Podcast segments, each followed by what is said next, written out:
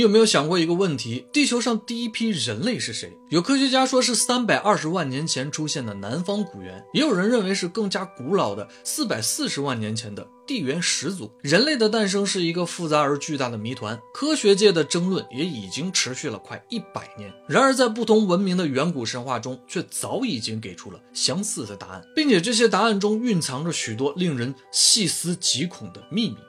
大家好，我是大白。欢迎来到头脑风暴的夜谈频道。今天我们来聊聊人类的起源神话。在中国上古神话中，流传着女娲团土造人的传说。《太平御览》中说啊，在开天辟地以后，世间本没有人类，有一位名叫女娲的存在，用黄泥捏出来了一个个的生灵。这种被她造出来的生灵就叫做人。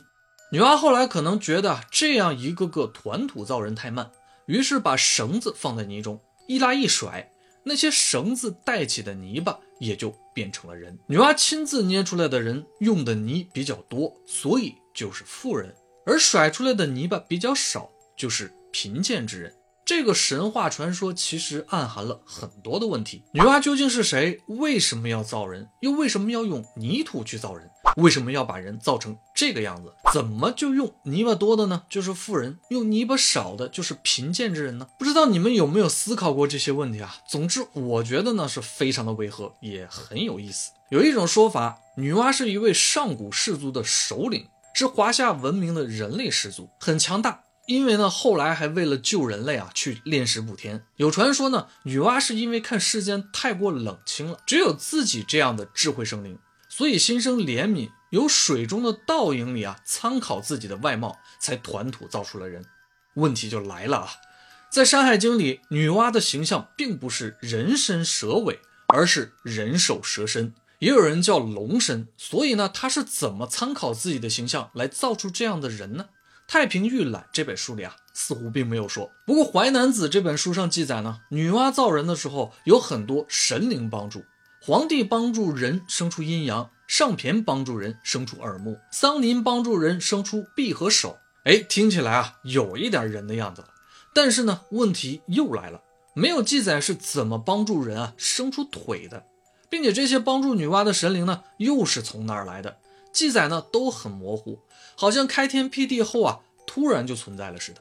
而且呢，世间上本来没有人，但有其他的动植物啊，这些生灵。那为什么还会说女娲觉得世间清冷呢？不管怎么样吧，经过了整整七十次的尝试和改变，最终啊，创造出了人类。也就是说啊，女娲似乎不只是以自身为参考才造出人的。女娲还有一个兄弟啊，名叫伏羲。他们的母亲呢是华胥氏，但是伏羲和女娲长得差不多，也是人首蛇身的。也就是说啊，女娲之上至少还有一代智慧生命。再往前呢，也就没有什么记载了。看起来是啊，没有人之前的神话时代就已经有生育的这个概念了。但女娲的名字是和她创造人类以及化育万物有关的，并不是生育。别看女娲有这么强大的力量。可以凭空创造出生命，也有补天的大能啊！但她没有用这种力量去改变其他没有智慧的生灵，没有去把他们点化为人，这又是怎么回事呢？听到这儿啊，是不是有一种好像真相即将呼之欲出的感觉呢？我们不妨脑洞大开一下，有没有这样一种可能：上一个文明或者说啊宇宙寂灭后，留下了一个幸存者，就是盘古。盘古在经历了宇宙的又一次循环之后，开天辟地，他的血脉啊，也就是基因呢，诞生出了各式各样的生命，也诞生出了一批与他长相接近，也拥有超级智慧的生命，也就是那些所谓的上古神灵和神话时代最开始的氏族。而那些没有得到智慧基因片段的生灵，就演化成了各种的。动植物，也许是拥有超级血脉的原因，又或许啊是盘古留下的基因在他们漫长的生命中不再变化了，导致这些智慧生命，也就是上古的神灵们无法继续的繁衍下去了。到了一两代呢，就停滞了。为了使智慧呢能够继续的传递下去，所以呀，这些神灵的后裔就开始一起进行各种的基因实验，想要创造出一批既能自我繁衍。又不会失去智慧的新生命，在尝试过七十轮十分复杂而严苛的实验之后，终于以这个宇宙的开辟者盘古为蓝本，创造出了一批新的生灵，取名为人。所以人才像盘古一样，有着能够站立的双腿，而不是像女娲那样的龙蛇之身。而且你看啊，人这个字从诞生到现在呢，也基本没怎么变化过，都是一副站立的样子。而其他的野兽呢，则大多数都是四肢着地的。反过来说说啊，只有站起来、解放双手、拥有智慧的物种，才有那种啊能够开辟宇宙空间的无限潜能。现代出土的唐朝时期所做的伏羲女娲图中呢，可以看到伏羲与女娲左右而立，龙身缠绕，伏羲手中拿着矩，女娲手中拿着龟，似乎是啊在量天夺地。规矩代表着法则和标准，也就是经验，可以说是啊。智慧的象征，而高举过头顶这个动作啊，是否是在说呢？智慧才是至高的。也有人说啊，伏羲与女娲实际上是一对夫妻，这种交缠的形象代表着化育万物，和生命体中非常重要的遗传物质 DNA 那种双螺旋结构呢非常相似。在双螺旋的顶端的智慧啊，是否也说明啊，拥有和保持智慧才是生命延续的最终极的目标呢？在西方神话中，人类的始祖啊，也是一对夫妻，也就是圣经神话里所说的亚当和夏娃，和中国的远古神话很类似啊。亚当也是按照神的样子啊，用泥土制造出来的，而夏娃则不太一样，他是用亚当的一根肋骨造出来的。有人就会觉得奇怪啊，明明已经能够用泥土制造人类了，为什么要用肋骨来制造夏娃呢？这里应该啊，还是有什么别的原因呢？关于这个问题呢，在更古老的苏美尔神话与犹太神话中呢，做了一个侧面的回答。这些神话中记载的是啊，神曾经同时用泥土制造了一男一女两个人类，男性呢就是亚当，但女性啊却不是夏娃，她的名字叫做莉莉丝，被认为呢，她才是啊亚当的第一任妻子。这时候的人类始祖啊是很直傲和愚钝的，但是呢，他们也并不是没有思想。亚当呢很大男子主义，他就总会支配莉莉丝啊做一些不愿意做的事情，而且呢神啊似乎也已经默许了，没有去管。于是呢莉莉丝就觉得同样都是人，凭什么自己就要被支配呢？于是啊他决定离开亚当，念出了神的隐名，离开了伊甸园。神就立即派了三位天使啊去追莉莉丝，想把她带回来。神同时也说呢，他如果同意回来就好，如果不同意呢，就让他每天失去一百个孩子。天使在埃及的红海追到了莉莉丝啊，也告诉他神说的这番话。但是莉莉丝呢，这个时候产生了很奇怪的变化，或者说是堕落了，已经有了很多非人的后代。莉莉丝本身呢也很愤怒，说什么也要回去。他还威胁说要让新出生的人类婴儿生病。男孩呢会在第八天患病，而女孩呢则要在第二十天去患病。莉莉丝其实也知道这三位天使啊十分的强大，没有办法就边央求啊边发誓说，每当他看到有孩子挂着护身符上啊有这三位天使的名字或者是形象的时候呢，他就无法去控制这个婴儿了，诅咒呢也就解除了，而且呢也同意了每天啊失去自己一百个孩子。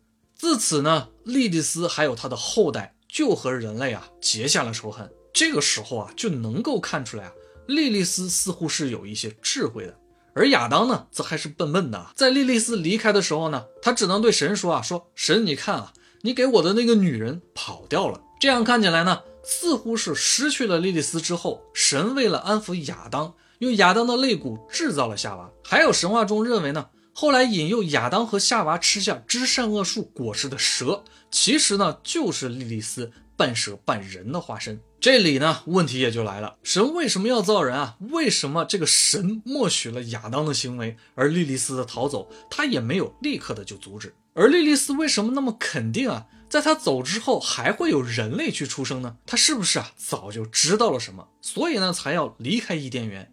又或者说呢，莉莉丝的种种表现？是否代表他已经吃过知善恶果，获得了智慧了呢？比较有趣的是啊，知善恶果也就是智慧果。伊甸园里所有的果子啊都是可以吃的，包括生命树的果子，但唯独智慧果是不可以的。既然不是给人类吃的，那又是给谁吃的呢？吃过智慧果的亚当和夏娃啊就被逐出了伊甸园，而且呢，他们不再拥有无限的生命，而是会迎来啊死亡。他们的后代，也就是人类，一代一代下去呢，寿命会越来越短，但繁衍的速度呢却越来越快。以神灵为模板造人啊，智慧、生命、繁衍，听起来这个主题是不是和我们前面讲过的中国的起源神话非常的接近呢？我们不妨继续前面那个脑洞。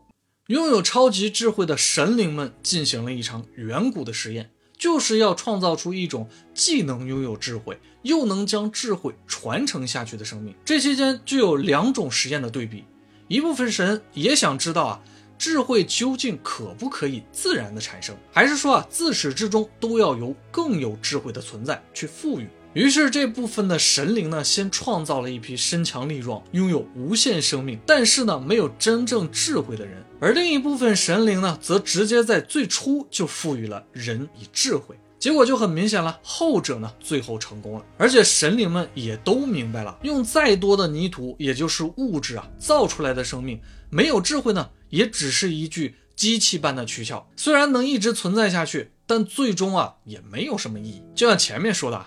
女娲团土造出的人是富人，也就是啊物质丰富的人，而甩出的泥巴点造出的人物质就没那么丰富。但是呢，在获得智慧上呢，他们并没有什么太大的区别。如果人类没有智慧，就会和野兽一样蒙昧无知，除了繁衍，就是陷入捕食和被捕食的循环当中。但获得了智慧之后啊，就完全的不一样了，能够理解这个世界的运作和规律啊。但同时呢，付出的代价就是失去冗长的生命。曾经有人说啊，莉莉丝半人半蛇啊，是不是就是女娲呢？这个我们是没有办法考证的。但是不妨再大胆的猜测一下，或许他们这样的形态呢，就是上一代的神灵所做的另一种实验的结果，是另一个版本的人类。或许呢，莉莉丝并没有吃智慧果，而是在被创造的时候就已经开启了智慧。也正是因为如此呢，他才知道了最终神灵的目的，也就是啊创造人类的答案，所以他选择了背叛人类。或许呢，他从开始啊就不认为自己是人类，而女娲呢也知道了这个答案，但她选择的是呢创造新的人类。这里呢就有一个更大的脑洞了：如果人类的智慧是上古那些神灵赋予的。那么上古的神灵的智慧又是创世神灵赋予的，那么创世的神灵的智慧是谁赋予的呢？似乎啊越来越烧脑了啊！这里就有一个非常奇妙的理论，在计算机编程之中呢，有一种思路啊叫做字句，是指当一个语言被编写出来之后呢，可以用这种语言自身来编写它自己的实现程序。简单来说啊，就是自己创造自己，自己解释自己。在电影《Lucy》也就是超体中啊，有这么一个桥段。女主角 Lucy 在获得了超能力之后，穿越时空追溯到了最初的人类，那是一个猿人。Lucy 与猿人伸出手指呢，碰触在了一起。拥有一切知识的 Lucy 将智慧传递给了猿人，点化了他，于是人类便开始了。而我们开篇所说的那个三百二十万年前的南方古猿，就被人命名为 Lucy。这便是字句，一个完美的时空闭环，一个来自智慧生命的创造出来的循环。虽然这些神话故事究竟从何开始，人们已经无从知晓了，但无论是远古还是现在，对于智慧与自身的思考却始终存在着。希望我们每个人都能善用这份智慧。好，关于起源神话，今天我们就先聊到这儿了。我是喜欢夜谈的大白，我们下次夜谈不见不散。